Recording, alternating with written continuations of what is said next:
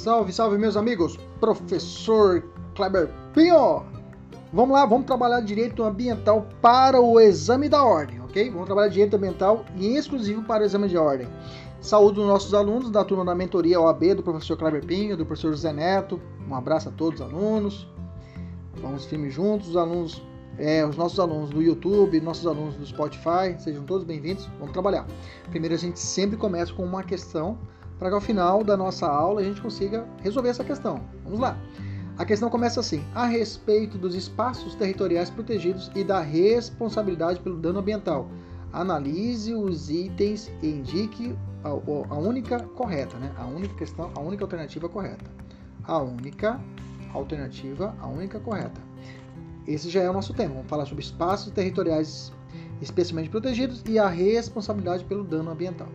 Primeira alternativa, letra A as APPs, que são as, as áreas de preservação permanentes, são espaços territoriais especialmente protegidos comportando exceções legais para fins de intervenção, sendo certo que os estados e os municípios não podem prever outras hipóteses de APP, além daquelas dispostas em normas gerais, inclusive em suas constituições estaduais e leis orgânicas.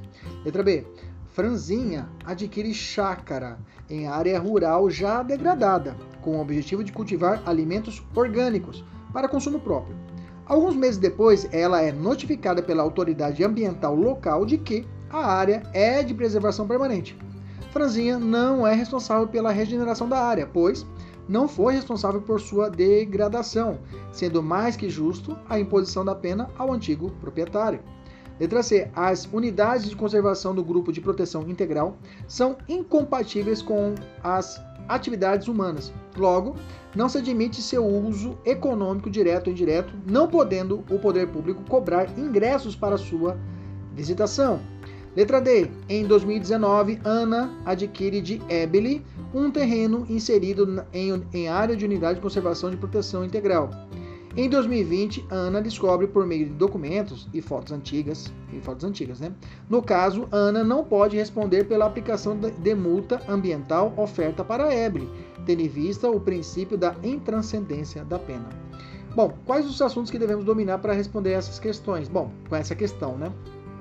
Temos que saber a respeito de APP, temos que saber sobre a responsabilidade. Se eu comprei uma fazenda e essa fazenda já foi degradada pelo antigo morador, eu pago a conta? Mais ou menos assim. Se esse morador antigo levou uma multa, eu pago a conta? Essas duas respostas a gente conseguir responder no final da aula de hoje. E a unidade de conservação, eu posso ter acesso através de cobrança de, de ingressos? Pode ter visitação pública em uma unidade de conservação? Vamos lá, vamos trabalhar de forma introdutória. O que, o que, o que se entende por espaços territoriais especialmente protegidos? Vamos conceituar. O artigo 225, parágrafo 1, inciso 3 da Constituição, determina que é dever de definir em todas as unidades da Federação, ou seja, tanto a União, Estados, municípios, DF, espaços territoriais e seus componentes a serem especialmente protegidos a fim de assegurar a efetiva efetividade do direito ao meio ambiente ecologicamente equilibrado, ou seja, é dever de todos os entes federativos criar esses espaços especiais de proteção ambiental. Quais são as espécies? Quais são as espécies desses espaços? Quais são as espécies desses espaços? Elas podem ser de duas, duas espécies, estrito senso e lato senso. Estrito senso é, são, são as chamadas unidades de conservação estabelecidas pela Lei 99 de 85 de 2000, ok?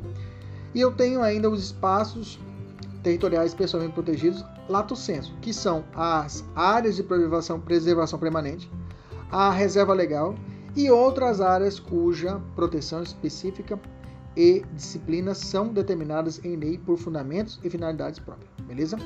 Então vamos entender. Uma pergunta que cai em prova é o seguinte: o Código Florestal, que vamos trabalhar em cima dele, que é a Lei 12.651 de 2012, ok? O Código Florestal ele trata de unidade de conservação ou ele trata de APP e reserva legal? Grava. Código Florestal trata apenas de APP e reserva legal, de área de preservação permanente e reserva legal, ou seja, área de preservação permanente e reserva legal não são unidade de conservação. unidade de conservação tem várias espécies, tá? Então quer dizer que reserva legal não é espécie de unidade de conservação, ok? A área de preservação permanente não é espécie de unidade de conservação, beleza? Cada macaco no seu galho. Assim, não se pode confundir unidade de conservação de uso sustentável, que estão previstos na Lei 9.099 de 9.984 de 2000, com a que estão estabelecidas no Código Penal, a 12.651 de 2012. Veja a OAB, olha como ela cobrou. A área compreendida pela reserva legal é considerada unidade de conservação de uso sustentável. Pronto, parou. Falou reserva legal, não é unidade de conservação. Beleza? Tranquilo? A definição dos espaços territoriais especialmente é, protegidos é fundamental para a manutenção. Pode-se afirmar que foi restringida de acordo com a lei 2.651 de 2012, que é o Código Florestal, as propriedades abrangidas por unidade de conservação. Não. Unidade de conservação não está no novo Código Florestal. Bacana? Tranquilo? Reserva legal e APP está no Código Florestal. O resto é unidade de conservação. Decora assim. Vamos falar sobre Código Florestal e vamos falar de APP e de reserva legal. Vamos lá. Quais os temas que trata a, o Código Florestal? Vai falar sobre é, proteção da vegetação nativa, objetivo de estabelecer normas gerais sobre o tema, tá? Então quer dizer que o Estado de Mato Grosso Pode legislar a respeito? Pode. O município de Cuiabá pode? Pode. O Código Florestal é norma geral, tá? Realizada pela União. Ok? O Código estabeleceu que as florestas existentes em território nacional e as demais formas de vegetação nativa reconhecidas e utilizadas nas terras que revestem são bens de interesse comum de todos os habitantes do país. Tem sanções administrativas, civis e penais, o Código Florestal tem conduta penal também. As obrigações é, nesta lei têm natureza real e são transmitidas ao sucessor de qualquer natureza, no caso de transferência do domínio ou posse do imóvel rural. Tá? Eles são chamados de, quando a, a, a, dívida acompanha o bem, eles chamam de dívidas próprio terreno, ok? Próprio terreno. Então tem natureza real e são transmitidas ao sucessor. Ou seja, se eu, sucessor que fala aqui não é essa sucessão legítima de falecimento, não. Sucessor de quem comprou. Quer dizer que, se tem uma degradação ambiental, o primeiro comprador do imóvel, proprietário original, degradou, criou confusão com a SEMA, depois eu compro a fazenda dele. Tudo aquilo que é a obrigação dele preservar repassa para mim. É a mesma coisa se você falar assim: ah, eu quero comprar o seu carro, mas vamos fazer um contrato aqui para que eu não precise pagar mais IPVA do seu carro. Tem como fazer isso? Claro que não. O IPVA é uma dívida próprio terreno. Você comprando um carro de alguém, você vai ter que pagar o IPVA. O IPTU, mesma coisa. Mesma coisa aqui para situações ambientais. Se aconteceu uma situação de degradação, foi é, é, e depois eu comprei o imóvel, eu vou ser obrigado a restaurar, porque é uma dívida que vai acompanhar, vai transmitir aos sucessores futuros, ok? Beleza? Resolve essas questões aqui para mim, ok? São quatro questões, cinco questões, bastante questões a respeito do assunto. Deixa eu fazer essa última aqui. A obrigação do proprietário. Vamos lá. O novo Código Florestal Brasileiro foi objeto de inúmeras críticas ao longo do seu, seu trâmite legislativo, inclusive em razão de estabelecer um padrão normativo menos rígido em comparação com o Código Florestal de 65. Tomando por base o novo Código Florestal, diz o seguinte: a obrigação do proprietário, possuidor ou ocupante a qualquer título de promover a recomposição da vegetação suprimida em APP tem natureza real e é transmitida ao sucessor, no caso de transferência de domínio ou posse do imóvel rural. Certo errado? Certíssimo, ok? Ele fica com a obrigação. A obrigação é refletida a ele. Mas tem uma exceção, tá? Se, por exemplo, é, eu comprei o um imóvel, bacana? Um imóvel rural. Eu tenho APP, reserva legal, vou ter que manter nele. Se eu tiver algum dano ambiental, vou ter que recuperar, ok? Mas o, o morador anterior recebeu uma multa. Bacana?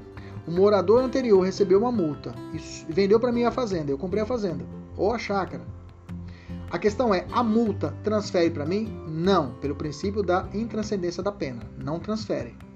Mas a responsabilidade de manter ou de regenerar o local é minha, mas a multa não transfere. Mas a obrigação é minha ok? Que acabei de comprar o imóvel. Grava isso no seu coração. Você vai acertar a questão da OAB. Pronto. É o que você precisa. Você precisa ser o mestre do direito ambiental. Você tem que acertar a questão. Vai cair essa questão, você vai acertar. Ok? Vamos continuar aqui. Vamos falar de APP. É a área protegida, coberta ou não por vegetação nativa. Então pode ser uma situação de uma, uma área uma vegetação não nativa, com função ambiental de preservar os recursos hídricos, a paisagem, estabilidade geológica, a biodiversidade, facilitar o fluxo genético de fauna e flora, proteger o solo, assegurar o bem-estar das populações humanas. Beleza, a área de preservação permanente é isso. Professor, quais são as situações que onde eu tenho a área de preservação permanente? Cita exemplo para mim, vou dizer aqui para você aqui embaixo, tá? A vegetação situada em APP deverá ser mantida pelo proprietário da, terra, da área, possuidor ou ocupante a qualquer título, de pessoa física ou jurídica, de direito público ou privado, viu? Direito público também, vou até grifar o direito público também. É responsável. Vamos citar um exemplo, olha lá. Nascente, tá? mata ciliar na faixa de vegetação em torno do curso de água, você pode ver na, na, quando tem um córrego assim, na faixa ao lado do córrego, nessa mata ciliar aqui, é a área de preservação permanente. Ah, professor, na chácara do meu tio tem. Tem um córrego e tem uma área que não pode desmatar. É isso mesmo, é a APP ali. Ah, professor, eu tenho aqui perto de casa, tem um condomínio que fica pertinho ali dessa, tem um córrego. Pode ter uma APP no âmbito municipal? Sim, o município também pode estabelecer APP. Então, essa área aqui, ó, verde que eu estou montando no curso do rio, vai depender do tamanho do rio. Quanto maior o, o, o leito do rio, maior será a área de APP, ok? Maior será a área de APP, vai aumentando. Okay? Não vai cair na prova esse número, vai cair certinho. Largura do rio de 10 metros, qual que é o tamanho da macilhar? 30 metros. Não vai cair para você isso daí, tá? tá? Se tiver uma prova mais avançada, você tem que decorar, mas isso aqui para a OAB não precisa. Ok? Topo de morro, de serra, de montanha, encosta, encosta de rio, regiões declináveis superior a 45. É uma lista que tem na lei, no código. Se ocorreu a supressão da vegetação na APP. Bom, o proprietário da área, já falamos, né, é obrigado a promover recomposição. E se o proprietário anterior, e se for, e se for o proprietário anterior, já falei, é próprio terreno, é transmitida, você já gravou isso. Olha essa questãozinha aqui. João, militante ambientalista, adquire chácara em área rural já degradada. Já degradada. Você vai grifar. Com o objetivo de cultivar alimentos orgânicos. Ah, já falei lá em cima essa questão. Alguns meses depois, ele é notificado pela autoridade ambiental local de que a área é de preservação permanente. João é responsável pela regeneração da área, mesmo não tendo sido responsável por sua degradação, uma vez que trata de obrigação própria da REN, certo? Certíssima essa questão. Beleza? Além da União, os estados e os municípios podem estabelecer APP? Sim, eu falei para vocês, pode sim. Tá? Os estados, os municípios podem estabelecer APP. Tem uma questão desse daqui. Não, tem que estar tá igual. Beleza. Responde para mim depois essas questões. Pergunta. A administração pública, caso, caso ela cause danos em local compreendido por APP, ela é, será responsabilizada? Claro. A administração pública que causar, vamos botar, melhorar essa questão, que causar danos em local compreendido por, por área de será responsabilizada? Claro, pau nela. Ok? Olha só esse trechinho aqui. Em se tratando de área de preservação permanente, que legalmente é de domínio público, o ente só responde pelos danos materiais nos casos de atuação com dolo e ocupa. Gente, quando falou a administração pública, qual que é a responsabilidade que é aplicada a ela? Subjetiva ou objetiva? Objetiva. Se é objetiva, tem comprovado dolo e culpa? Não, tá? Não tem comprovado dolo e culpa. Tá errado essa questão porque não precisa comprovar dolo e culpa quando a administração, a União, os estados, municípios, o federal causar o prejuízo ambiental ou qualquer situação que você já estudou, ela gera a responsabilidade objetiva, não precisa comprovar o dolo e culpa. Reserva legal, qual que é o conceito de reserva legal? Primeiro ponto, reserva legal é propriedade rural, viu gente? Não tem reserva legal em propriedade urbana, ok? Ok? Devidamente delimitada pela lei com função de assegurar o uso econômico e modo sustentável, parará, parará. Tá? Ela também pode ser de pessoa jurídica, direito público ou privado, ou pessoa física, igualzinho ao APP, ok? Olha só essa questão. A definição de espaços territoriais especialmente protegidos é fundamental para a manutenção dos processos ecológicos. Sobre o Instituto da Reserva Legal, de acordo com o novo Código Florestal, pode-se afirmar que pode ser instituído em área rural ou urbana. Opa, urbana não pode ser reserva legal. Está errado. Professor, então tá, então deixa eu entender. Então se eu tenho uma fazendinha, é, uma parte dela não posso mexer? Não pode. Qual é a percentagem? Bacana, depende de onde, onde é que está a sua fazenda. Se ela estiver dentro do, de uma área chamada Amazônia, Amazônia Legal, e se for floresta, é 80%. Professor, aqui no Mato Grosso, professor, 80%? 80%. Porra, então, professor, se eu tenho uma, uma, uma fazenda, eu não posso, só posso aproveitar 20% do que pode desmatar? 20% só. Então não vale a pena. Então, se eu comprar uma fazenda no meio do Amazonas, não vale. Cerrado, aqui é a realidade do Mato Grosso, 35% eu posso desmatar. Aliás, 35% eu não posso, na verdade. Né? E Campos Gerais, 20%. Se for fora da Amazônia Legal, professor, demais regiões, 20% somente, que você tem que preservar como reserva legal. Professor, onde é que essa área de Amazônia Legal? A lei, o Código Florestal estabelece, tá? Que a Amazônia Legal são os estados do Acre, Pará, Amazonas, Roraima, Rondônia, Amapá e Mato Grosso. ok? E além disso, as, as regiões situadas no norte do paralelo 13, dos estados do Tocantins e Goiás. E ao oeste do meridiano 44, a oeste do estado do Maranhão. Porra, professor, aí se complicou, como é que eu vou... Não, fica tranquilo, no exame de ordem não tem caído assim, de forma específica, para dizer para você, ah, o estado do Acre lá rege-se a Amazônia Legal. Não cai. Mas tem um macetinho aqui, ó. Amazônia Legal, você lembra do Parará MT, ó. Parará MT. Pará, Acre, Roraima, Amazonas, Rondônia, Amapá e Mato Grosso. Parará MT. E ainda ao norte do paralelo 13 do Tocagô. Tocagô é Tocantins e Goiás. E ao oeste, meridiano 44 do Mara. Mara da onde? Maranhão. Beleza? Deu uma setinha aqui, dá para salvar. Todo imóvel rural deve possuir, então, área de reserva legal, sem prejuízo, ou seja, além da APP, correto. Professor, eu estou na minha fazendinha, na minha chácara, tem que ter a APP protegida, além disso, a reserva legal. Exatamente, meu amigo. Olha só esse exemplo aqui. Eu tenho aqui, ó, reserva legal, a localizada no interior da propriedade oposta, no mínimo 20% total da propriedade, em, é, com algumas exceções. Na verdade, nossa aqui é 35 aqui no Mato Grosso, que é cerrado. Ok? Eu tenho também um chamado corredor ecológico, que é a conexão da APP com a reserva legal possa existir. Eu tenho, se eu tiver um córrego no meio da minha da minha fazenda, por exemplo, eu vou ter que ter a APP. A APP que vai estar dimensionalmente ligada a uma mata ciliar com o tamanho da margem do rio. Bacana ok? Então tá aí, essa é a ideia. Então eu vou ter que ter app e também vou ter que ter reserva legal, sim. Resolva. Vamos ver essa aqui de baixo. Por área de reserva legal, entende-se aquela que é localizada no interior de propriedade ou posse rural, incluindo a área de preservação permanente. Correto, é isso mesmo. Opa. O que, que eu falei errado aqui? Tá errado? Como assim? Por área de reserva legal, entende-se aquela que é localizada no interior de uma. Ah, tá, reserva legal incluindo. Opa, olha essa pegadinha aqui, parceiro. Não está incluindo, por quê? Excluindo, porque eu tenho a área de reserva legal e eu tenho a APP. Porque se fosse incluindo, seria aqui dentro a reserva legal, dentro dela a APP. Olha que sacana. Prova de defensor público. Ah, safadinho. Vamos lá. Vamos continuar. Deixa eu tirar aqui que você vai fazer depois. Você tem que ficar atento, né? Examinador é bicho do cão. Vamos lá. É a OAB, professor. Então tem questão da OAB que precisa fazer aqui. Vai lá.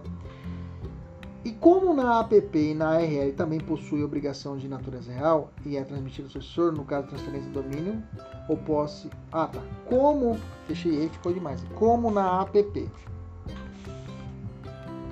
Na a reserva legal também possui obrigação? Sim. Na, tanto como a APP como a ARL é a mesma conversa.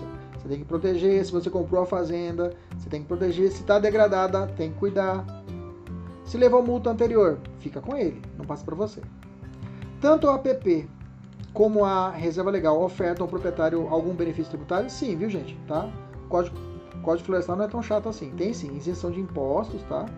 Para os principais insumos e equipamentos, tais como fios, arames, postes, madeiras, bomba, tá? é, arma, é, para, dentre outros, utilizados para processo de recuperação e manutenção de APP e reserva legal e de uso restrito. Okay? Além disso, a dedução da área de preservação permanente e reserva legal de uso restrito básico é, do IPT e do ITR, okay? do Imposto Territorial Rural, também vai ser abatido, você não paga, gerando crédito tributário. Beleza? Maravilha. Quando não será exigido a RL, reserva legal, empreendimento de abastecimento público de água e tratamento de esgoto, áreas adquiridas desapropriadas por detenção de concessão, permissão, autorização para exploração de potencial de energia hidráulica, áreas adquiridas desapropriadas com o objetivo de implantação e implantação e ampliação de capacidade de rodovias e ferrovias. Aí não será necessário a reserva legal. O que é o CAR, gente? CAR você comprou uma terrinha, você tem que fazer o TAR. Esse dia você tinha editado uma medida provisória não exigindo o CAR, depois voltou atrás. Então ainda é exigido o CAR. O que é o CAR? O, CAR, o Cadastro Ambiental Rural. É um sistema que você vai lançar, é um registro de georreferenciamento, que você lança lá o tamanho, a sua, a sua reserva legal que existe na sua propriedade rural. É obrigatório para todos os imóveis rurais, todos os imóveis rurais do país, constituindo o primeiro passo à regularização ambiental e dá acesso a benefícios previsto no Código Florestal. Tá? É, então ele vai dizer ali quanto, qual é o tamanho da sua APP, qual é o tamanho da sua reserva legal, beleza? Agora vamos virar moeda, vamos falar de unidade de conservação, tá? Outra espécie de unidade de proteção, ok? Unidade de conservação está contida na Lei 299 de 85 de 2000, tá? Ela traz a unidade de conservações, é, unidade de conservação criadas categorias cujas definições veremos a seguir. Olha lá.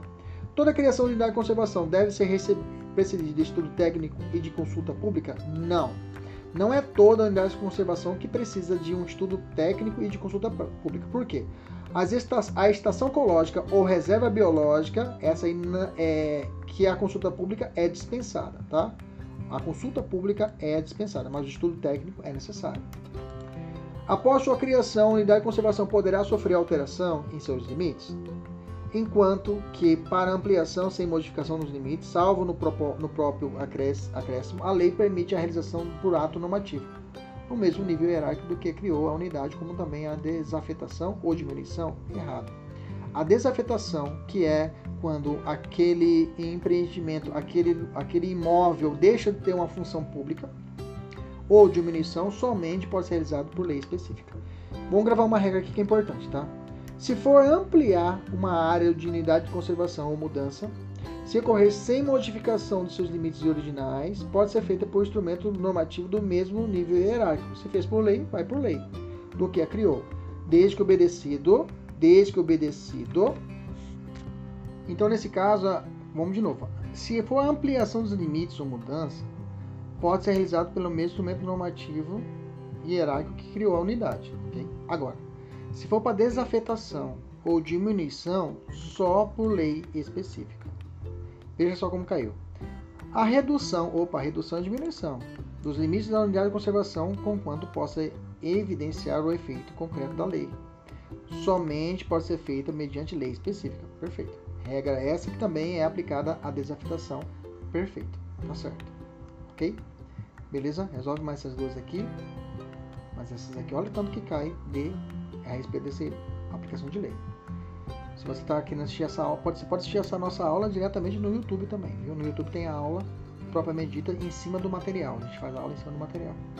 Quais são os grupos de unidade de conservação? Tem duas espécies: a de proteção integral e de uso sustentável. Tá?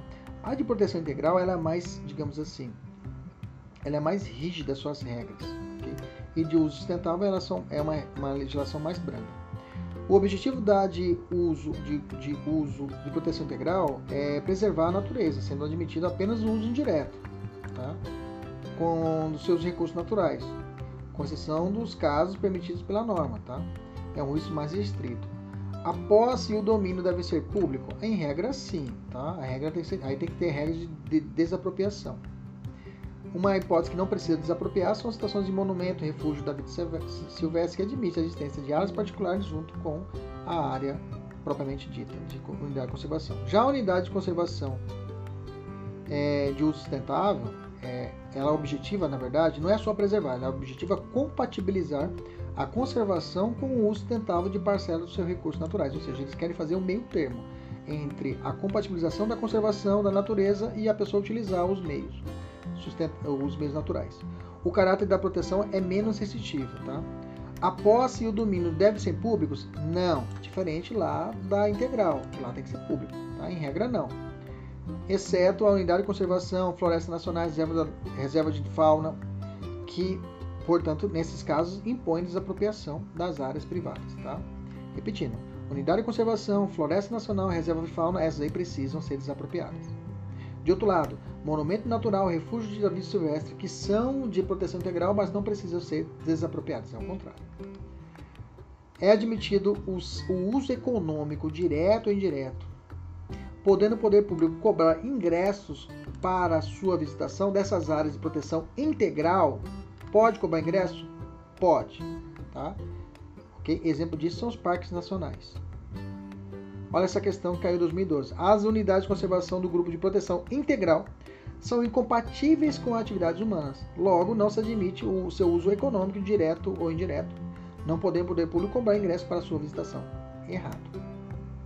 Aqui no Mato Grosso nós temos o Parque Nacional da Chapada e tem a compatibilização. É possível cobrar-se cobrar de ingressos determinados para locais. Okay? Unidade de conservação de grupo de proteção integral. Agora vamos dividir as duas categorias. Vamos ver as espécies da integral. Integral tem estação ecológica, reserva biológica, parque nacional, monumento nacional e refúgio da vida silvestre. Cada uma delas tem a sua devida especificidade. Tá? Na estação ecológica, qual o objetivo? Preservação da natureza e realização de pesquisas. Dispensa consulta na sua criação. Qual a utilização dela? Visitação somente educacional. Desapropriação, sim, posse e domínio público. Não permite a existência de áreas particulares. Reserva biológica, preservação integral da, da biota, de, de, demais atribuições naturais. Visitação somente educacional, não permite existência de áreas particulares.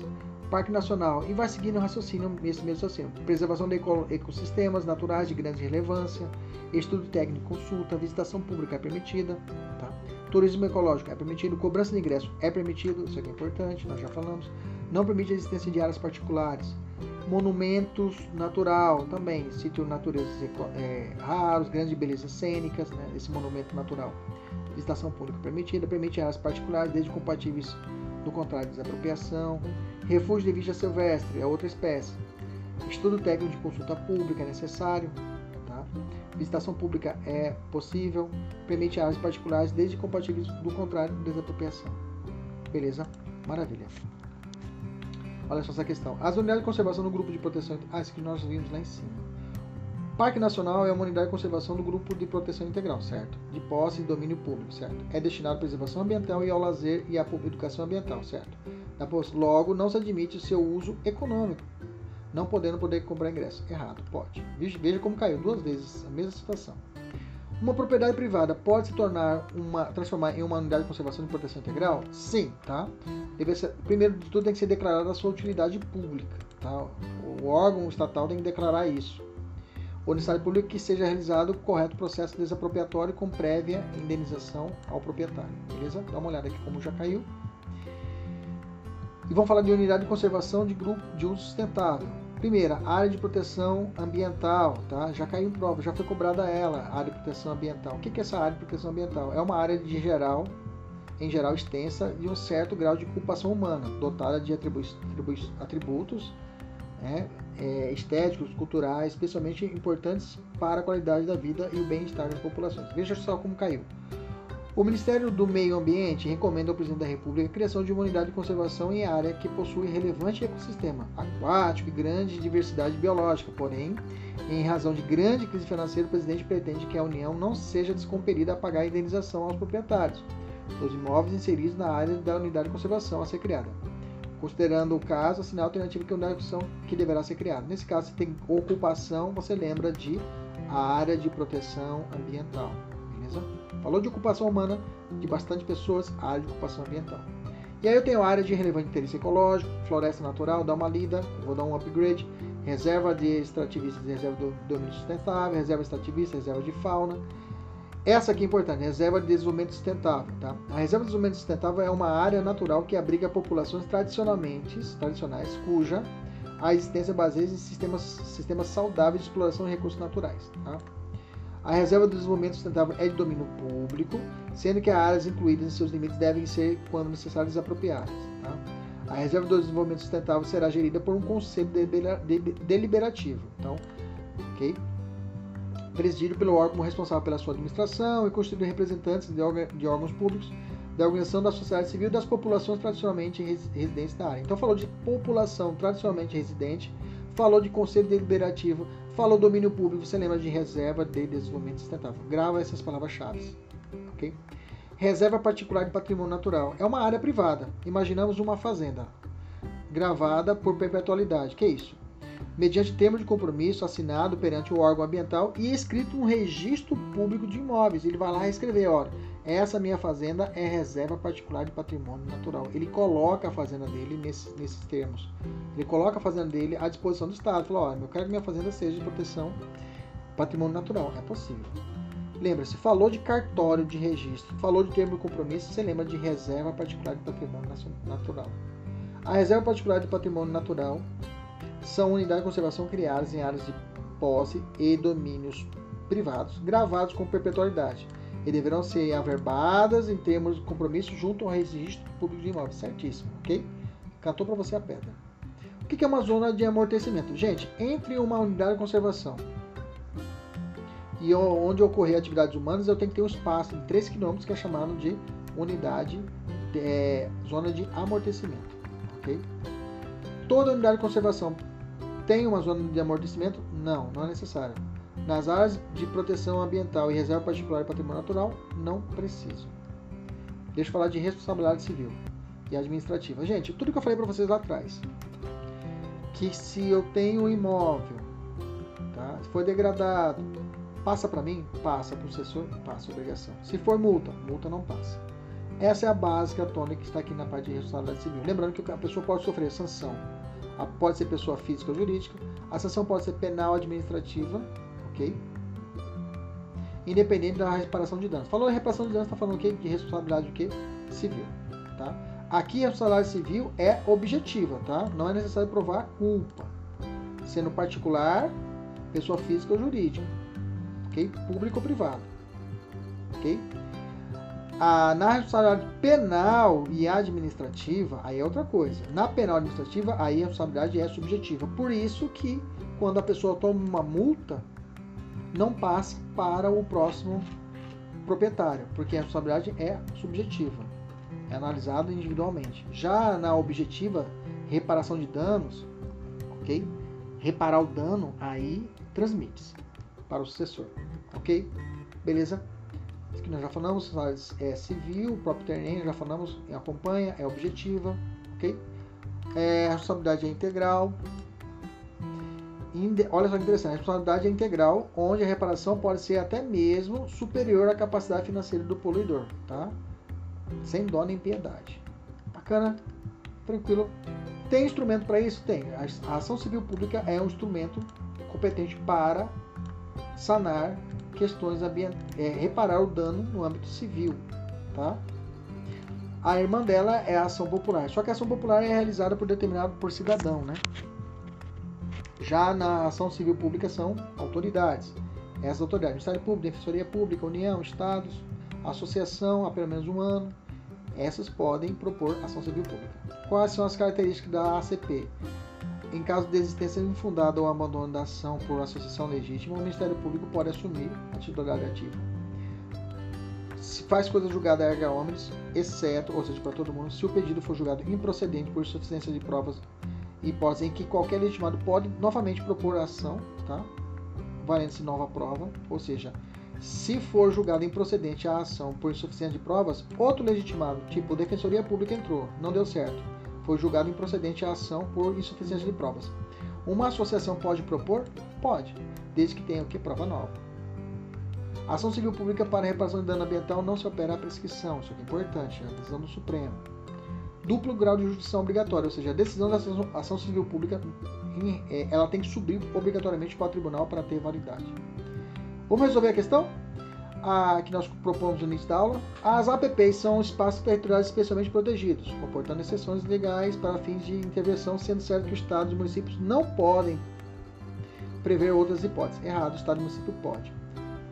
Franzinha adquire a chácara, é, é, cultiva alimentos orgânicos, alguns meses depois é notificado pela autoridade ambiental, local em que a área de preservação permanente. Franzinha não é responsável pela regeneração, Franzinha é responsável pela regeneração.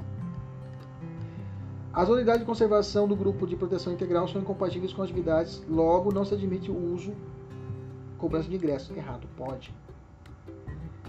E aquela última, Ana adquire de Ebre um terreno inserido na área de conservação de proteção. Em 2020, Ana descobre, por meio de documentos e fotos antigas, no caso, a Ana não pode responder pela aplicação de multa, tá certo? Oferta Ebre, perfeito? Que é, não, aí se ofenderia, tendo em vista o princípio da intranscendência da pena.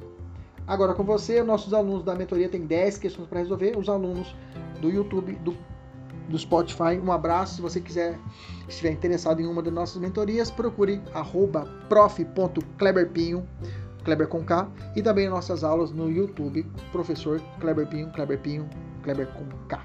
Um abraço, até mais. Tchau, tchau.